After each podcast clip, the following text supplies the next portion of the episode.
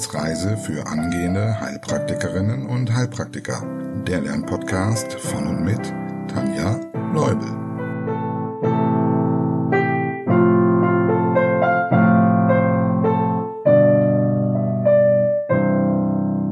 Hallo und herzlich willkommen zu Folge 50. Yippie yeah, ist das nicht eine schöne Zahl?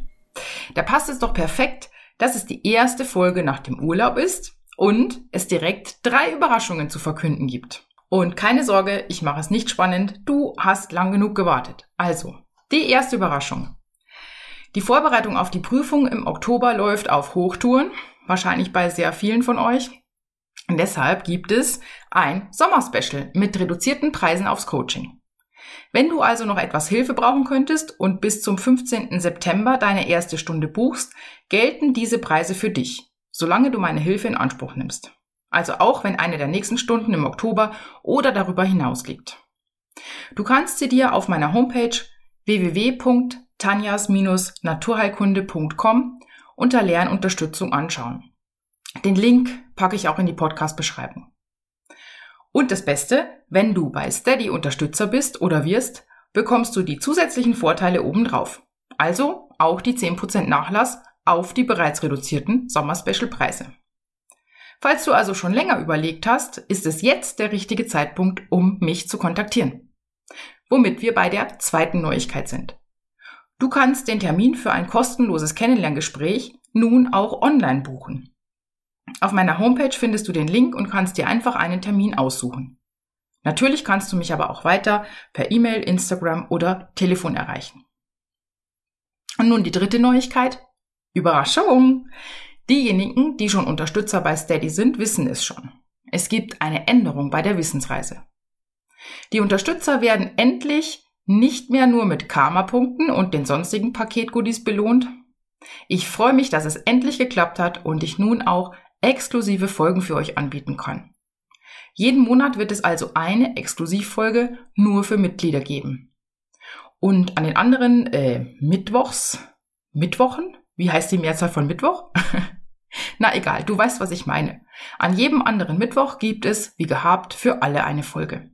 Also wundere dich nicht, wenn demnächst eine Lücke in der Veröffentlichung der Wissensreise ist. Oder noch besser, werde Selbstunterstützer und verpasse keine Folge. Die ersten Exklusivfolgen sind schon draußen. Thema Infektionskrankheiten. Das wird aber auch variieren und die aktuellen Themen aus dem Podcast nochmal mit reinnehmen. Zum Beispiel als Wiederholungsfolgen. Gut, nun bist du auf dem aktuellen Stand. Und bevor wir loslegen, noch ein Dank an die neuen Unterstützer. Liebe Kirsten, liebe Mareike, vielen herzlichen Dank. Mit Hilfe von eurer Unterstützung ist ein Teil der heutigen Produktionskosten bezahlt. Also, danke. Wir starten mit einer Kurzwiederholung. Mal sehen, was nach der langen Zeit bei dir hängen geblieben ist. Eigentlich hattest du ja genug davon, um zu wiederholen. Also, was ist eine Anämie? Eine Anämie ist definiert als ein Mangelzustand entweder an Erythrozyten, Hämoglobin oder Hämatokrit und häufig sind auch alle drei Werte betroffen. Welche Anämieformen kennst du? Versuche, sie nach einer dir geläufigen Struktur einzuteilen, so wie du es auch in der Prüfung dem Prüfer erzählen würdest. Ich bleibe bei der Einteilung nach der Ursache. Da hätten wir die Verlustanämien, zum Beispiel durch akute oder chronische Blutungen, also die Blutungsanämie, den frühzeitigen Abbau.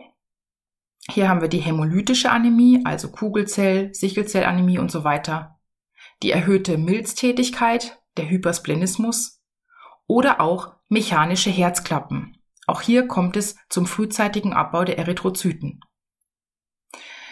Neben der Verlustanämie gibt es dann noch die Bildungsstörung durch verminderte Hämoglobinsynthese.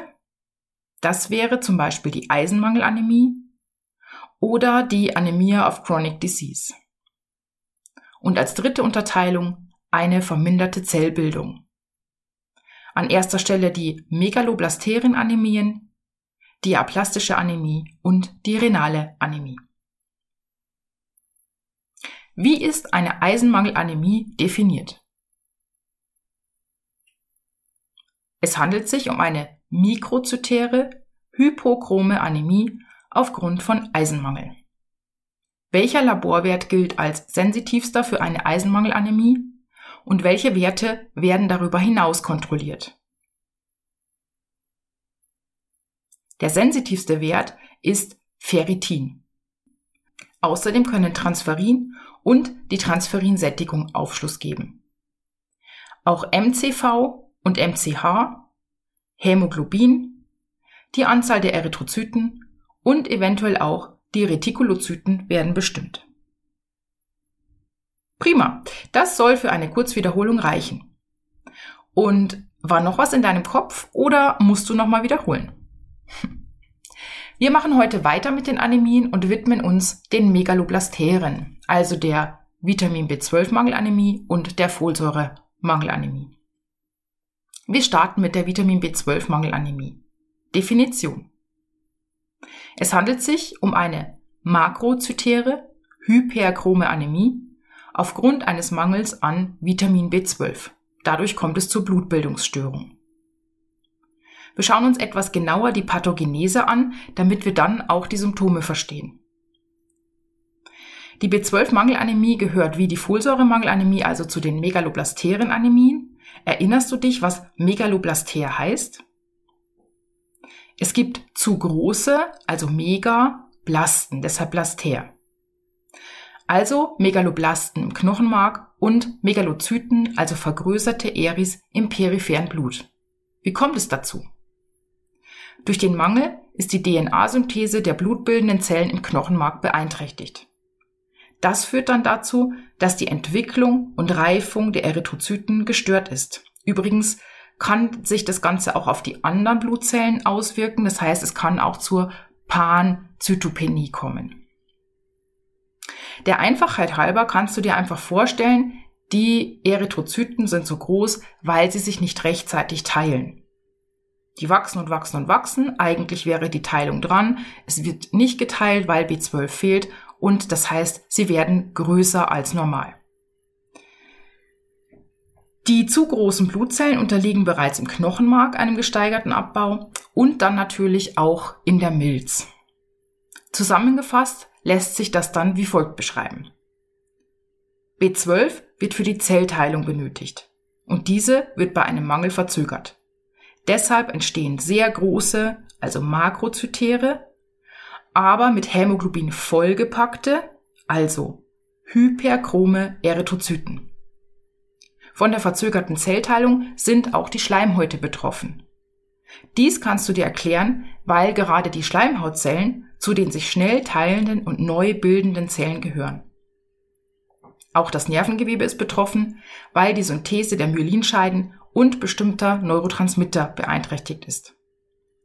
Und beides, also sowohl die Auswirkung auf die Schleimhäute als auch auf das Nervengewebe, sehen wir dann gleich an den Symptomen. Kommen wir zunächst zu den Ursachen. Wie auch bei der Eisenmangelanämie kann einfach zu wenig B12 vorhanden sein. Hierfür gibt es verschiedene Gründe, zum Beispiel die mangelhafte Zufuhr. Insbesondere bei veganer Ernährung ist dieser Punkt wichtig. Denn B12 wird von Mikroorganismen produziert, die bei den heutigen Hygienestandards nicht mehr wirklich weit verbreitet, zum Beispiel an einer Möhre sitzen. Fleisch dagegen enthält Vitamin B12, vor allem auch, weil das Futter mit B12 versetzt wird. Das heißt also, die Tiere werden im Prinzip supplementiert und diese liefern dann das Fleisch, was dann mit B12 angereichert ist.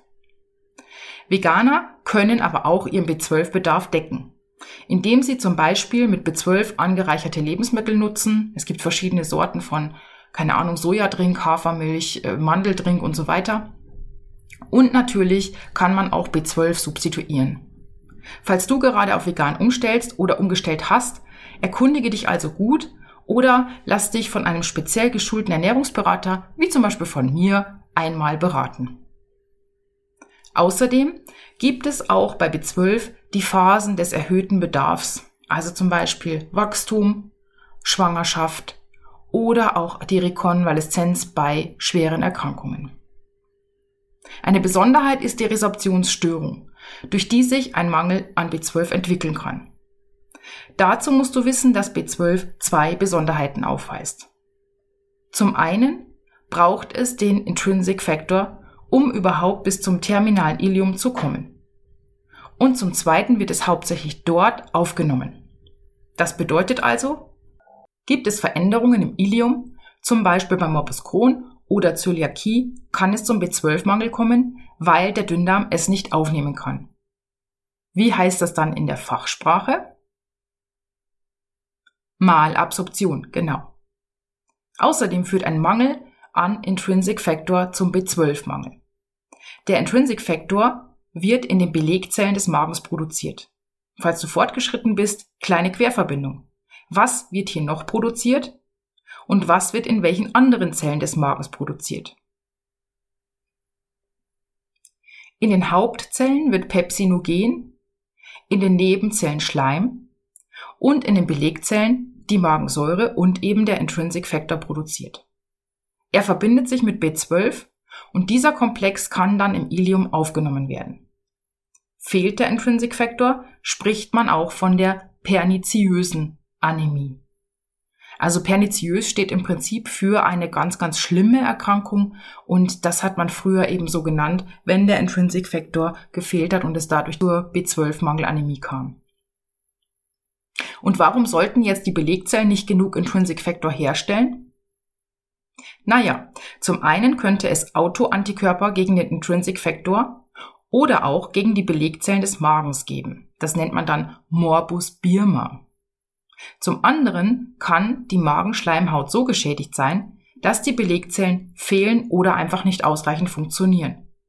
Zum Beispiel bei chronisch atrophischer Gastritis, Magenkrebs oder nach einer Magenresektion.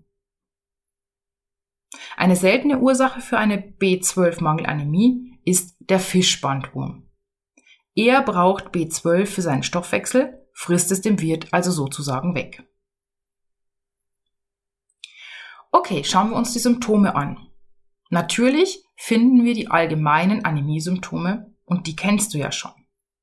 Um sie zu festigen, was würde sich hier besser eignen als eine kurze Wiederholung? Deshalb nenne bitte acht allgemeine Anämiesymptome.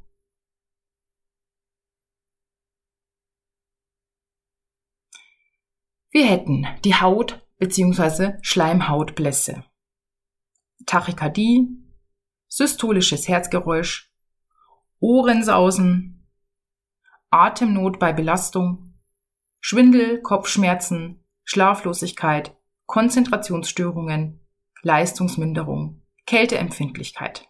Das waren jetzt nur einige der Beispiele. Liegt die Anämie an einem Intrinsic Factor Mangel aufgrund des Magens, macht sich das mit gastrointestinalen Symptomen bemerkbar.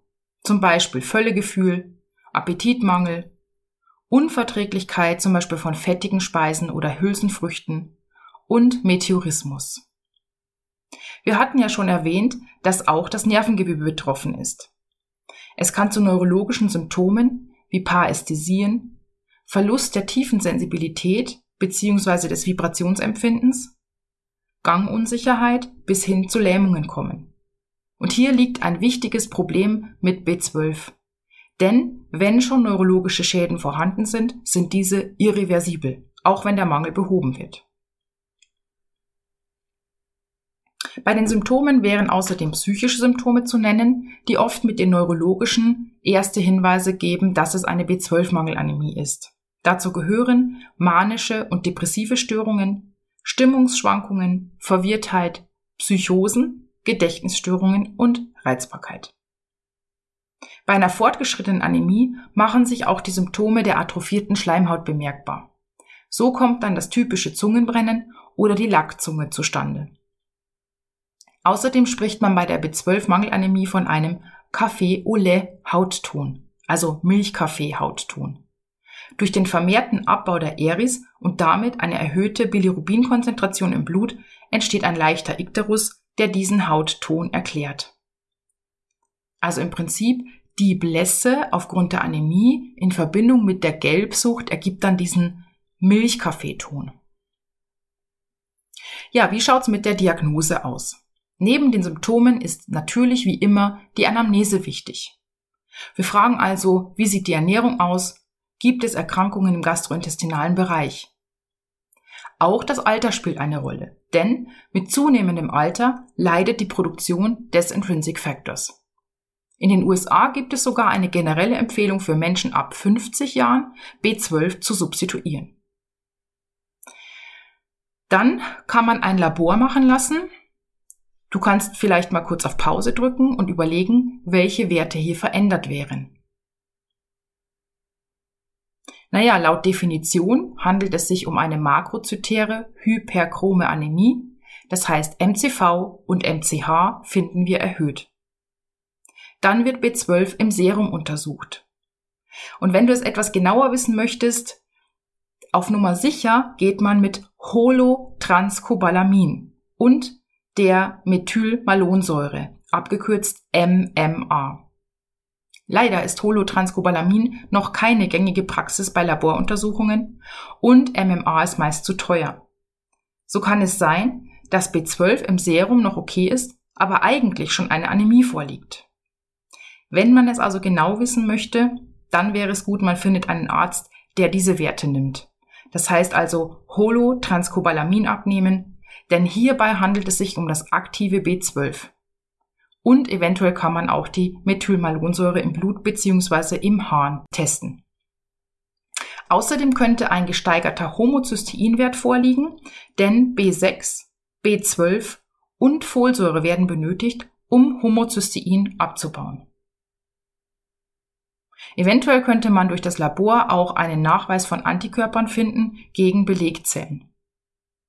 Und das Serum Eisen und das unkonjugierte Bilirubin könnten eventuell erhöht sein durch den verfrühten Abbau, also die Hämolyse.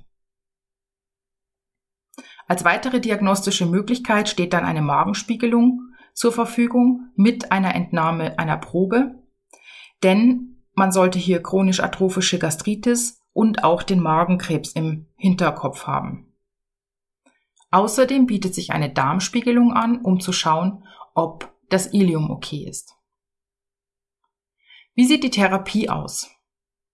Wichtig, vor allem muss nach der Ursache gefahndet werden. Also warum ist es überhaupt zum B12-Mangel gekommen? Denn der häufigste Grund für eine B12-Mangelanämie liegt in einem Mangel an Intrinsic Factor, also die perniziöse Anämie. Und hier wiederum ist es wichtig, den Patienten an den Arzt zu verweisen, damit eine Magenspiegelung gemacht wird, um eben Magenkrebs zum Beispiel auszuschließen. Wenn alle Untersuchungen vorgenommen wurden, dann kann man B12 substituieren, entweder oral oder auch parenteral, wenn ein Intrinsic Factor Mangel oder eine Iliumveränderung vorliegt. Gut, das war's zur B12-Mangelanämie. Die Folsäure-Mangelanämie schaffen wir auch noch, denn die beiden megaloblastären Anämieformen sind sich sehr ähnlich. Wir schauen uns also hier im Groben die Unterschiede an und die wichtigen Gemeinsamkeiten. Definition. Auch bei der Folsäuremangelanämie handelt es sich um eine makrozytäre hyperchrome Anämie, weil eben auch Folsäure für die Zellteilung wichtig ist. Sie tritt etwas schneller zutage, etwas ist untertrieben, denn der Folsäurespeicher reicht für circa drei Monate, B12 ist in der Leber gespeichert und reicht für circa zwei bis drei Jahre. Deshalb kann es sein, dass jemand, der auf vegane Ernährung umgestellt hat, zunächst keine Schwierigkeiten bekommt, auch wenn er sich nicht um sein B12 kümmert.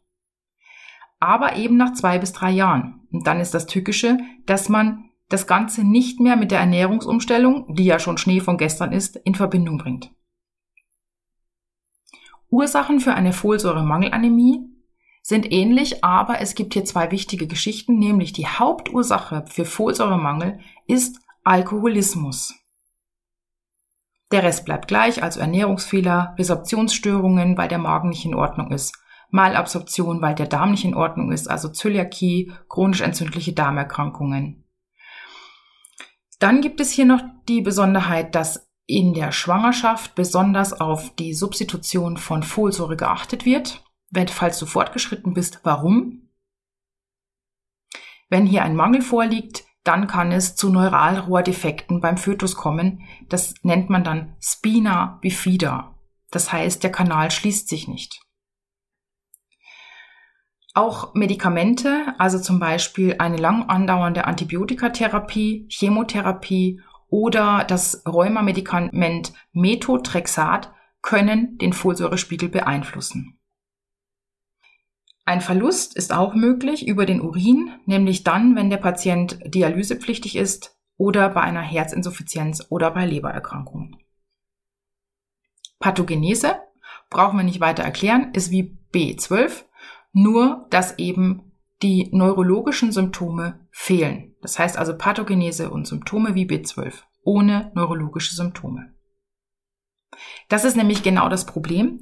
Wenn man Folsäure substituiert, kann es sein, dass man die Symptome der B12-Anämie damit überdeckt und glaubt, man würde jetzt die Folsäureanämie bekämpfen. Im Hintergrund hat man aber auch zusätzlich eine B12-Mangelanämie, was gar nicht so selten ist.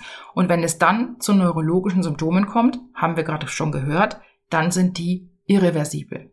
Deshalb wird auch oft empfohlen, wenn Folsäure substituiert wird, gleichzeitig auch B12 zu substituieren, beziehungsweise beide Spiegel überprüfen zu lassen.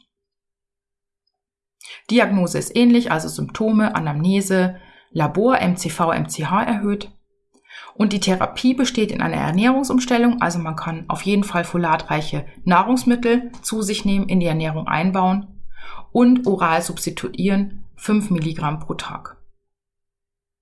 Gut, damit wollen wir es für heute belassen. Ich hoffe, du konntest einiges über die megaloblastären Anämien mitnehmen. Schreib mir gerne eine Mail, hinterlasse einen Kommentar und denk an die Sommerspecialpreise. Ich wünsche dir viel Spaß beim Lernen und Wiederholen. Und hier noch kurz ein Hinweis, ich glaube, das vergesse ich immer zu sagen. Wenn du das Ganze nochmal nachlesen möchtest, dann findest du den Begleittext zu dieser Folge auf meiner Homepage. Gut, in diesem Sinne, viel Spaß beim Lernen und Wiederholen. Bis wahrscheinlich nächste Woche. Tschüss!